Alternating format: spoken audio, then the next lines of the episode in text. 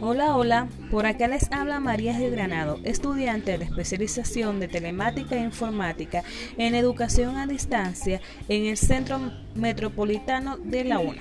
Bien, el día de hoy estaremos hablando un poco sobre las redes sociales. Como saben, las redes sociales se definen como estructuras formadas en Internet por personas u organizaciones que se conectan a partir de intereses o valores comunes.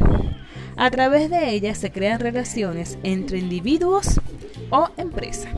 Ahora bien, ¿cómo influyen las redes sociales en el aprendizaje? Pues sí, aunque no lo crean, influye dentro del sistema educativo. Según estudios realizados en España, en las universidades han facilitado la comunicación y el aprendizaje colaborativo ha introducido nuevas formas de trabajo sobre el proceso de formación. Ahora, para que las redes puedan convertirse en parte del proceso de la transformación educativa, es importante resaltar el papel del docente, puesto que participa en el proceso para generar conocimiento junto con el estudiante de forma construida y compartida.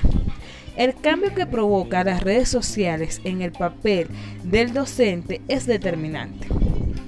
El docente deja de ser fuente de transmisión para el alumnado, puesto que toda la magnitud del conocimiento reside en la red, para lo que es necesario que el docente se comprometa a desarrollar habilidades y competencias que le permita llevar a cabo su labor.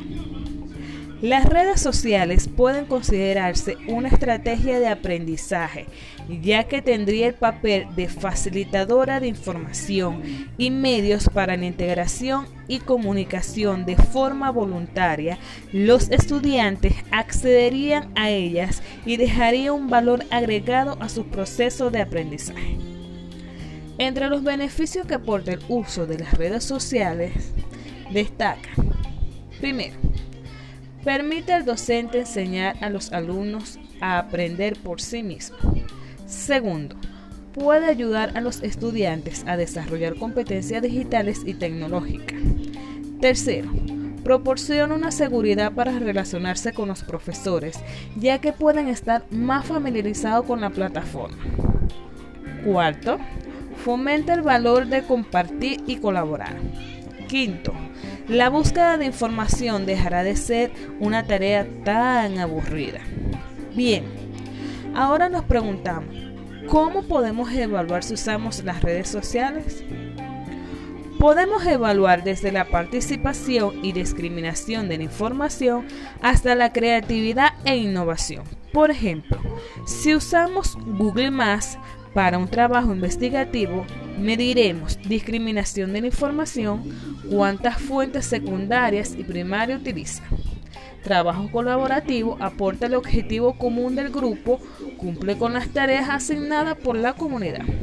El objetivo es potenciar las habilidades y competencias individuales, generando una motivación permanente y participación continua. Espero que la información haya sido de su agrado. Nos vemos en la próxima.